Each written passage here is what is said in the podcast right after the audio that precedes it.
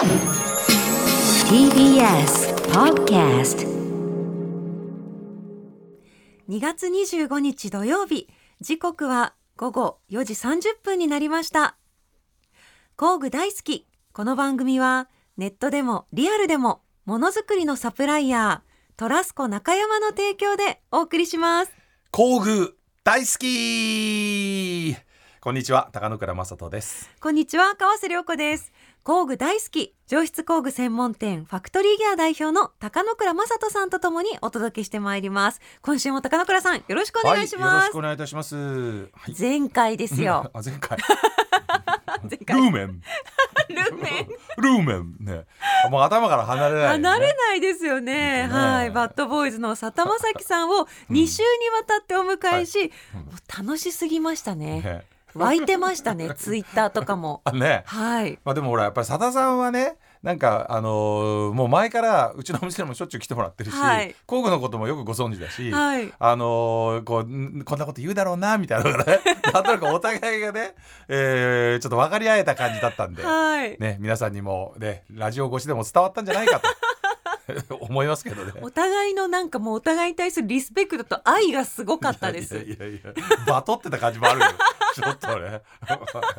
でもまたすぐにはい来ていただきたいですね。そうですね新たな展開をはい佐田さんの。だからねこれね新しい工具が入ると、はいこれ貯めといて、はいボン出すみたいな感じで、ね、それでいくっていういつものパターンででなんかあるんですかっていう連絡が来た時にあるよっていうねそういうのをやろうかなと思ってますまとめて買っちゃうっていう。はい。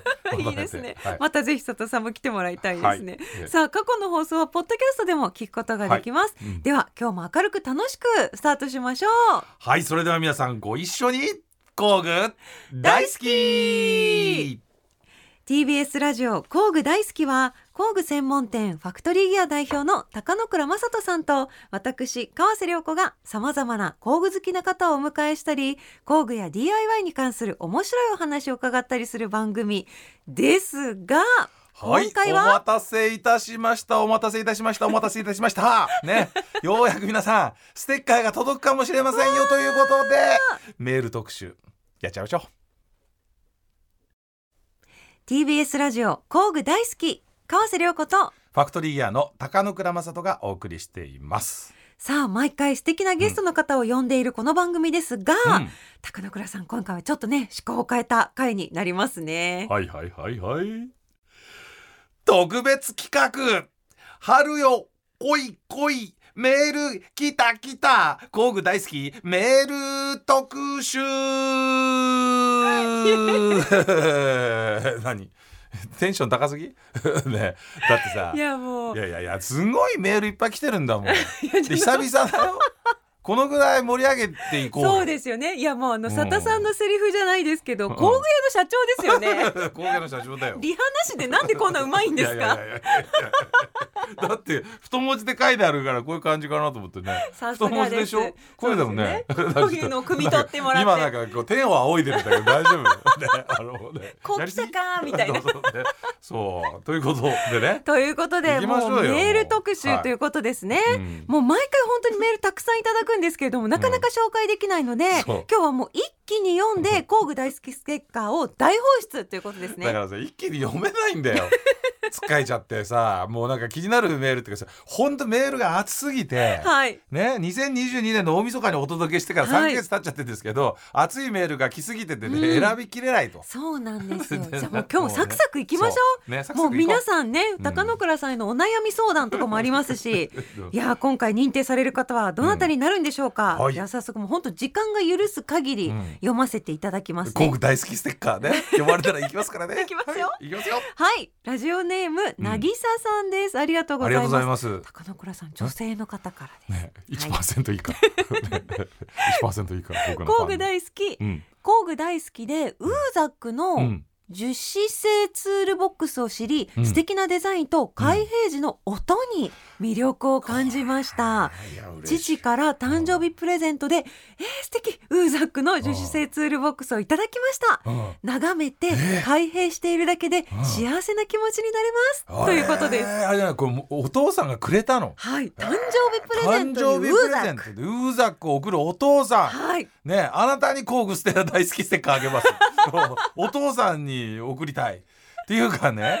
いやこれさすごい嬉しいなと思ったのはめっちゃラジオ的なのはね、うん僕さあのほらウーザックの箱を紹介するときに、はい。カチャンと音を一生懸命「すごいでしょ?」って言って、うん。カチャンってやったのに、はい。松本編集長が、うん大してほら反応してくれなかったじゃん。ね 別にみたい別な違いよくわかかんないなよくわかんないんだけどみたいな。だけどやっぱ我々ね、はい。工具を扱ってて樹脂製の工具箱があんな音がするっていうことがすごく僕は嬉しくて、うん。何度もカチャカチャやったわけですよ。うん。そしたらねそれに共感していただいたのが、はい。え僕のファンで1%以下の女性がですよ、あのこうそこのカチャにね、はい。共鳴してそれをね見ていたお父さんがプレゼントしたなんて。いい話すぎるじゃないですか涙川涙。瀬さん。素晴らしいです。もう工具って人と人をつなぐね。本当ですね。心動かすね。感動したわもうこれ。まさにあの毎回ゲストの方もおっしゃっていた眺める楽しみも渚さんは楽しみつつ、うん、音ね。もう素晴らしい。まさに。ここまで来てますか？来てますよ。もうこの番組が作ったね。やっぱり。川瀬良子のやっぱりねリアクションが生んだんじゃないんですか？はい。最初私も分かんなかったね、分かんなかった。最近分かるでしょ？はいだから音とかね。何が違うんだって思うでしょ？だからね、はい。今はもう変わったよね。はい。おうってなるようになってきました。おうってなるようになった。おうおうはい。次行こう。はいお願いします。はい。じゃあ私読ませていただきます。お次。はい。ラジオネームリアスウニコさん。ちょっと待って。リアスウニコさん、うん。女性？すごい1%以下に2人続いた。ね。これちょっと読ませていただきたいと思います、工具で私がなぜ気になるかというと父85歳大工なんです、えー神社など再建も依頼されてえ？神社など再建も依頼されています、うん。これかなりの大工さんですねその道具箱の工具小屋にあるのですがこれ大工にとったら命ですよね、うん。父はまだ健在ですがこの工具を大切に引き継ぎしたいとずっと思っていましてその保管方法ってどうするんだろうと思っていました。それで番組名それで番組名が目に留まり気になっていたのかな。楽しみに拝聴させていただきますと。いや岩手県リアスウニコさん53歳女性の方なんですけれども、まあちょっとなんかいい話じゃないですか。本当85歳のお父さん今もご健在で大工さんとして活躍されてらっしゃるってことなんですよね。はい。そのお父さんが大事にしてる道具これをね大工にとったら命ですよねと。うん。この工具を大切に引き継ぎしたい、うん。もうこのメールねコメントいらないね。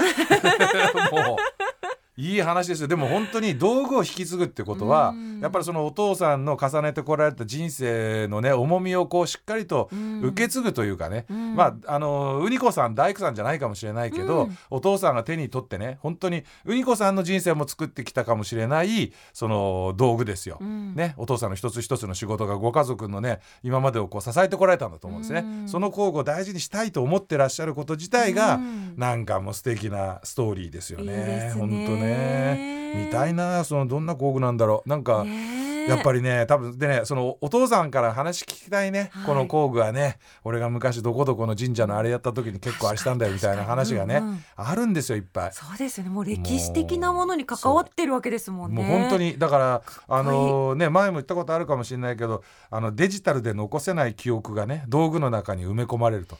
でそれに触れた瞬間に何かまた蘇る記憶、うんうん。ねあの思い出。これ素晴らしいと思うんですよね。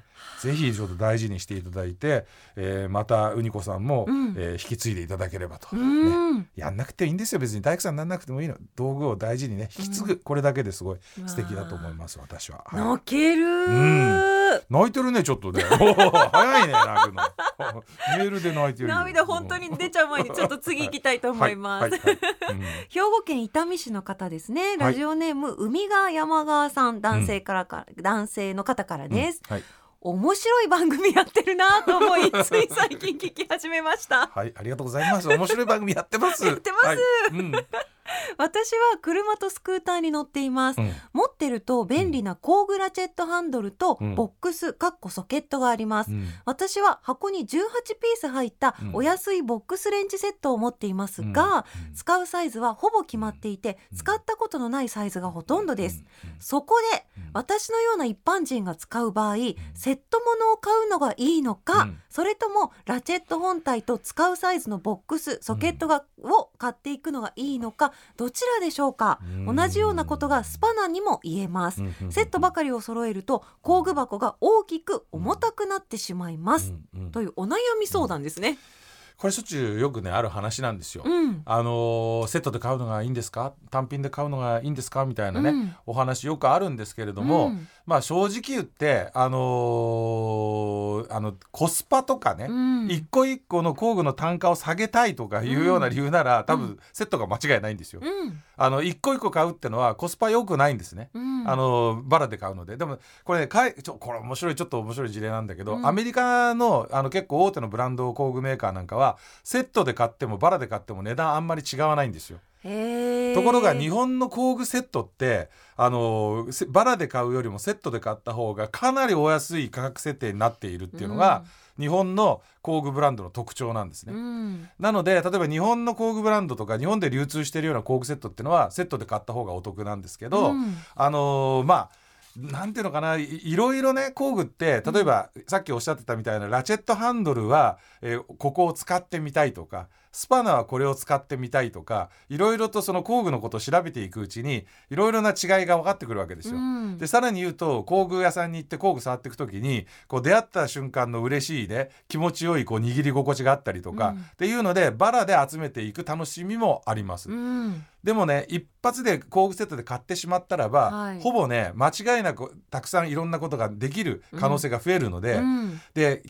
あのサイズも決まってるっておっしゃるんだけれども、うんうん。でもそれは今のスクーターと今の、えー車にとってはあの決まったサイズなのかもしれないけど、はい。この後もしかしたらね今のスクーターで、あのに国産なのかどうなのか分かんないですけど、うん。例えばイタリア車とかが欲しくなったりする可能性もあるわけですね。うん。でそうするとあの日本の、えー同じミリサイズでも、うん。イタリア車で使われるミリサイズと日本車で使われるミリサイズが違うので、はい。そうすると今まではもう全然使わないと思ってた サイズが超一軍工具になる可能性があるのなであのーねずーっと同じものをずーっと乗り続けるっていうことではないであればセットで買ってもいいと思うんですよね。うんあとね結構あるのは工具セットを買ってるとですね工具セットで買っとくとですねあのお家であご家族の皆さんがですねお父さんもう工具セット買ってねで工具とかいっぱい持ってるくせにちょっとこれやってよって言った時に全然回せる工具ないじゃないとか言われることがあるわけですよ。はいそれがね工具セットだとあの大丈夫 車とかバイクで使ってるサイズと家の家具のサイズが違ったりするんですよ。はいでもこのバラで揃えてるとあのそのサイズ買ってないから、うんめっちゃ工具にお金使っていっぱい持ってるのにあの家族に役に立てない。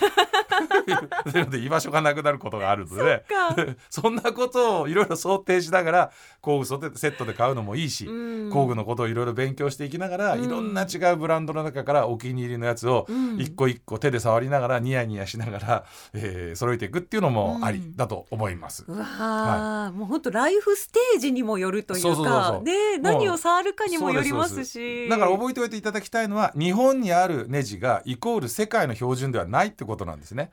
で要は今さっき言ったみたいにイタリアって言ったけれども今日本に入ってきてるいろいろなものっていうのは例えば中国で作られたヨーロッパ向けのものかもしれないし、うんアメリカ向けのものかもしれない。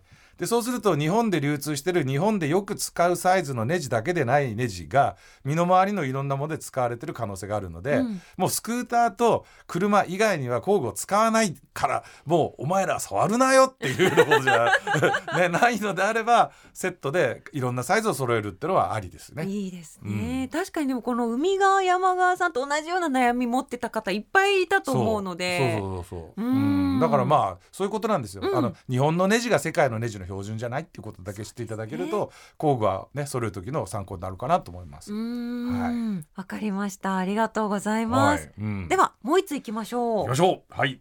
高野倉さんにご質問です、はい。愛知県江南市のトッティさんからです。はいえーね、はい、えー、なんでしょう質問。はい、毎週楽しみに拝聴させていただいております。2022年度も3月で終わりですが、高野倉さんが今年度に衝撃や感動を受けた工具ベスト3をぜひお聞きしたいです。えー、来年も有意義な工具情報よろしくお願いいたしますということなんですけれども、トッティさんありがとうござあいます、りがとうございます。でねこれあのトッティさんの質問は工具ベスト3っていうことなんですけど、はい僕ね2022年度で言うと、衝撃や感動を受けたっていう意味で言うと、うん。まあ昨年のですね11月終わり12月に発売されましたあの所さんの世田谷ベースにつけた別冊、うん。えー付録工具 の本。ひどい話本に本をつけるというですねあの本を書かせていただきましてこれでねイタリアに行ったわけですよ。はい。初めてイタリア工具の取材を現地でした、うんこれはねかなり衝撃的でしたねはい。あのやっぱりアメリカ工具とかドイツ工具っていうのは毎年ドイツアメリカ行ったり来たりしてたんでまあいろいろな情報もあったし実際に生で触れたっていうこともたくさんあったんだけどイタリアは初めて行きましてイタリアの工具メーカーさんの工場に足を踏み入れてそれを取材させていただいたっていうことでこれはもうかなり衝撃的なうん。え体験でした。うん。であのまあいろんなところでねもちろん工具の本今ファクトリーギアであの注文まだいただけるのであの工具の本だけだと330円で買えますけれども、はい。まあ、それで見ていただくのもできるんですがこの後ね、うん。実は秘蔵 VTR あの工場の中を撮ったあのムービーがありまして、はい。えーまだ編集作業が進んでないムービーがあるんですよ。笑ってる人いますけどスタジオの中で。ね、あのこれね公開しますとですねまあイタリアの工具作りって多分日本で誰も見てないと思う。ね、これね今日ちょっと今しゃべるとさまた TBS さんに30分番組延長しろって話になっちゃうからちょっとそうね本当イタリアの工具面白かった。なのではい。トッティさん期待しててください。うん。この後いろんなところで情報を出していくと思いますんで、はい。世界の工具はまだまだ知らない工具がたくさんあってその裏にはたくさんのストーリーがあります。へー。衝撃的な体験でした。はい。うわこれは気になりますね、そこで終わらせるって 何も答えてくれてないじゃないですかイタリア工具。イタリア工具？まあ絞りきれないってこと絞りですね。きれないよってこと。はい。うんベストい3無理やってこと。でもねもう2023年もうん。どんな感じになるのか楽しみですね。今年ですね。ねえ。まあでも本当いろんなことが起こってくる4月から年度が変わって。んでまあいろいろどんどんどんどん新しい工具も入ってきてますから、はい。また紹介していきたいと思います。わかりました、はい。い、や紹介できてよかったですね。やっと。ですよ。ねえ。本当に。ね。そしてまだまだメール皆さんお待ちしてますので。一個一個が熱いからどうしてもね。長くトークいっちゃうからね。はいいや本当はいいと思います。10とか20とか行きたいぐらい。お名前紹介するだけでしたからね。いいメールなんで皆さんの、そうですね。まだまだお待ちしております、はい。さあということでお時間が来てしまったので、はい。これにて終了でございます。まあ毎回ですけどもね。はい。ということで今日メールを読まれた方には工具大好きステッカーをお送りします、皆さんメールありがとうございました。ありがとうございました。TBS ラジオ工具大好き川瀬良子とファクトリーギアの高野倉正人がお送りしています。さてここからは今おすすめの工具を紹介する時間ですがはい。今日もトラスコ中山の島田さんよろしくお願いしますよろしくお願いします。トラスコ中山の島田です。おはい願いしお願ます。いしますよろしくお願いします。はい。えっと今回おすすめする工具は、いこれまでもたまに登場していたうんドイツのメーカーベラ社の、うんえっとツールチェック自動車業界向けという商品です。うん。うん名前にも入っている通り、うん。自動車関連の製造とか、うん。えっと整備工場でよく使用されるサイズのうん。ビットとかソケットが入っている商品なんですけど、うん。ちょうどこう手のひらサイズ、うん。手のひらに乗っかるくらいのはい。サイズで、うん。これ一つに、うん、と29本のビットとうん。7本のソケットとミニちっちゃいラチェット。うん本当そうなんです。出てきた。出てきました。真四角のケースサイズですよね。はい。まあどっちかというとほら化粧お化粧される時なんかにコンパクトってそのぐらいじゃないですか。ファンデーション。ファンデーションを入れるぐらいの、はそういうようなものの中にうん。工具がぎっちり入っていると。本当だ。で工具がぎっちり入ってるんだけどその先端ねはい。サイズいろいろ変えるビットがうん。ジャーッと。うわーめっちゃ出てきた。カパッと90度に開くんです。本歯医者さん行った時に、はい。あの目の前にあって嫌だなって思うイメージしたらね、はい。こういろんなあってこうこれでぐちぐちするんだって並ぶのあるじゃん、そういうのみたいのがいっぱい入ってるわけですよ。へえ、はい。こんなにコンパクトに収納されちゃうんですね。収納されてるんです。へえ。このビットもギチギチに2列に詰まってるんですけど、はい。ちょっと取りづらいなっていう時はこう、うん。カパってあ間を開けるとはい。指が入りやすくて簡単に抜きやすい、島田さんみたいにネイルされててもネイル長い方でも取れますね。簡単に抜き取れます。すごい。川瀬さんもでも覚えたからさこのビットってもうなんかあれでしょ、覚えました。日常の中でさうん。わかるでしょ？こうビットね。日常の中。日常の中で。日常の中で作業してさいろんなビットあったらこれこはい。れビットか差し替えれば。それは思いそうました。思うよね、はい、今まではなんかドライバー一本でさいろんなサイズわーって揃えなきゃいけないかなとか思うけど、はい。はいまあそのいろんなビットがあれば、うん。ハンドル差し替えて、うん。すごいいろんな種類のネジを回せるっていうのがわかるじゃないですか。はい。でそのビットがいっぱい入ってるうん。四角いコンパクトケースなので、うん。僕はねでもね島田さんこれでもはい。自動車整備向けって言ってるけど、はい。家にあるネジ相当対応できますよ。うん。うん。自動車用だけじゃないですね、うん。コンパクトさなら本当家庭に置いときたいですね。一家に一台みたいな。でさうなんかこう開き方とか、うん。その持ってる全体のデザインが、うん。なんかジャーマンって感じしない？ドイツ工具って感じするでしょ、はい。かっこいいスタイリッシュ、ね、でパコって開いたりとかさ、はいねなんかそういうのがちょっといいと思うんだよね。だからそんなに自動車整備向けとかこれね入れない方がいいと思うな、確かに。ね。私を見て言わないでください。あえて。でだって前にいるんだもん。ね。はい。はい。でこのラチェットちょっと気になりますよね、でこの小ささでちょっとした小さいスペースもカチカチって、それこそ自動車用だけじゃなくて、うん。家の中でちょっと狭いスペースで使いたいみたいな時に、このラチェット使ってもらったりとか、ハンドルがね、まあ、ラチェットハンドルがその中に入っててそれを取り出して使えるわけですよ、うん。だからそのハンケースごと回すんじゃなくてラチェットハンドルを取り出して、うん。その取り出したラチェットハンドルにいろんなサイズの先ビット。ビット。はい、差し替えるといろんなサイズのネジに対応できると。はあ。これ取っても使えますしはいでこっちのアダプターなんですけど、はい。これを、うん、とここに差し込んでちょっとエクステンションみたいな工具のエクステみたいな感じではちょっと伸ばしてはあ。ここにビット差し込んあではい。ちょっと長さ出して使ったりとか。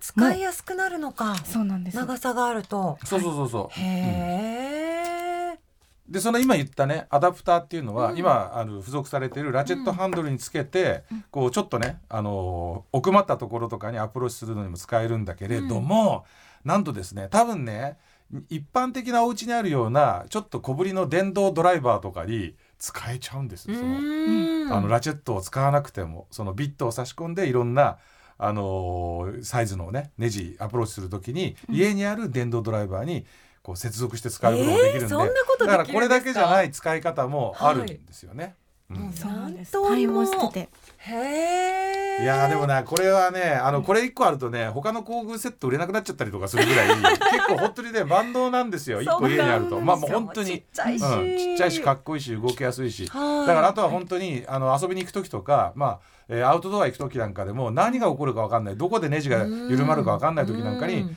ポッて入れといたらいいと思うし、うん。この間ね僕ちょっとバイクのツーリング行った時仲間がこけましたけど、はい。でその時もやっぱり工具ないとどうしようもなんなかったんだけどやっぱりちゃんと工具持ってると安心だからね、うん。あのうん自転車バイクあと車なんかでうん。もちょっと出かける時に持っていくと安心かなと思いますよね、ちっちゃいし。いいですね、これ取り外して使えることもできるんですけど、はい。これ自体をもうハンドルとして持って使うっていうえ？使い方も実はありまして。えそんないろいろ刺さってるのに？刺どういうことですか？これをもう一回ちょっと戻すんですけど、は戻してこのビットをさっきのこのアダプターにつけてはい、ちょっと固定してでこのままこうドライバーとしてうん。くるくる回して、えー。ちょっと非常時にドライバーないけどでもはい。ビットはめっちゃあるっていう時にうん。これ持ってたらこのまま使えたりもへえ、うん。全体をギュッと握ってもうそのままできちゃうと、そうなんです。すごいですね。うん。まあでもあのラチェットハンドルなくさないようにしていただければ。そうですね。ラチそれをェットハンド使うのは相当な緊急事態だと思うんで。もうすぐやらなきゃみたいな。そうですだけどね、あのね、ベラのね、はい。あの、まあ、この、こういった工具セットがすごく、あの、機能的で面白いなっていうのは、これ、うん。まああの、ベラのね、マルティン社長っていう方がいらっしゃるんですけど。うん。この人ね、あの旧車乗りなんですよ。うん。古い車の持ってて、うん。めちゃめちゃ何でも自分で整備する人なのね、はい。なのでその人はあの旧車で遊んでると思われてるけど、うん。いや遊んでるんじゃなくて工具の開発をするために旧車いじってんだって言い訳してたけど、はい。あのいや本当に工具好きっていうか、まあ、車好きのマニアの人なんでね、はい。なんかそういう人の会社でこう発明されたものだからやっぱり結構車好きの人のハートを打つね、デザインもそうだしサイズの入り食いもそうだし、はい。かなりちょっと男心というかうん。もう車マニア心はかなりね掴むえーセットだと思います。ははい。いだからやっぱこう自動車業界向けみたいな。書いちゃうんだよ。やめろってだから。もういろんなとこで使えるんだからそれは言いたくないな。やっぱりな。ちょっと自動車工具向け。自動車向け。人がよく使ってるみたいなイメージで多分入ってきちゃう。でもそうなったらってことはもう何にでも使えるじゃんっていうふうにも取れますけどね。そうそうそうそうそう。はい。そううかさ言わなきゃいいんだよ。工 だそうです。具なんだから。そうですね。柴田さんの力で変えよう。ク ちょっと消してきます いいんですか？ちょっと問題ありそうですね。でも本当にどんな使い方でもうんできるでねき、できますはいいろんなねところで。ははい。い、えーこっちのなんかピンクとか黄色とかカラフルなこれも可愛いですね。これなんなんですか？これソケットっていう。ソケット。うん。六角の頭のビスを回すときはそれを使うんですよ。ソケット。僕ねでもね、まあ、ソケットとか、まあ、あのネジの外側回すか、内側についてる十字を回すかっていうの両方入ってるやつなんだけど、うん。うん。でもねこの四角い箱の中にうんいろんなアタッチメントが入ってて、うんそれガチャガチャ言いながらつけて回せる工具セットって男の人大好きなんですよ。だから結構これからね、まあ、父の日もあるし、はい誕生日もあるし、はいまあねこれねちょっとプレゼントするのにはすごくいいんじゃないかなと思いますよね。夢があるよ。これは俺はもうプレゼントに工具使うのはいいと思うよ。いいですね俺だったらこれもらったら好きになっちゃうよ。ああホワイトデーにホワイトデーに。パートナーにあげるにもうはこれもうバッチリだと思いますよ。これ確かに本当に。これなんか見ててもも楽しいですね見てても楽しいし。使わないかもしれないけどなんかこう造形美というかアートみたいに飾っていたくなる楽しみもありますよね。いやだからガチャガチャくっつけて、うん。キュッキュッキュッキュッ一人で回してれば、うん。なんかニヤニヤしながらね、うん。こう辛いこと忘れるから母さん。実はいろいろあるんですよね本当に。そんな時は。工具をいじってい。ただいて。いじろう。そんな時は工具をいじろうっていいですね。生まれましたね。TikTok で入りそうだよね。そんな時は工具をいじる。いいですね。はい。さあということで島田さん、改めてあそうか商品名変わるんだ 今日の工具は何でしょうかって言おうとしたら何だったんでしょうかって言おうとしたんですけど。大丈夫ですかね？いつも通りで。はい。はいご紹介いただいたのは？はい。えっ、とベラ社のツールチェック自動車業界向けっていうのが入ってしまいます。つけたな。すいません。はいということで島田さん今日もありがとうございましあた。ありがとうございました。次回も楽しみにしています。はいお願いしますさあ高野倉さんあっという間にエンディングです、ねえでもよかった。ステッカー送れる。送れる これで送 これでね送れるようになりまして。本当に。ほっとしました。本当ありがとうございました。読めてよかった。よかったです、うん。引き続き皆さん熱いメッセージお待ちしてますのでてます。どんどん送ってくださいね、はということで次回もどうぞよろしくお願いいたします。よろしくお願いいたします工具大好き。ここまでのお相手は川瀬良子とファクトリーギアの高野倉正人でした。また次回工具が今よりももっと好きになっているあなたとお会いしましょう。さようなら。工具大好き。この番組はネットでもリアルでもものづくりのサプライヤートラスコ中山の提供でお送りしました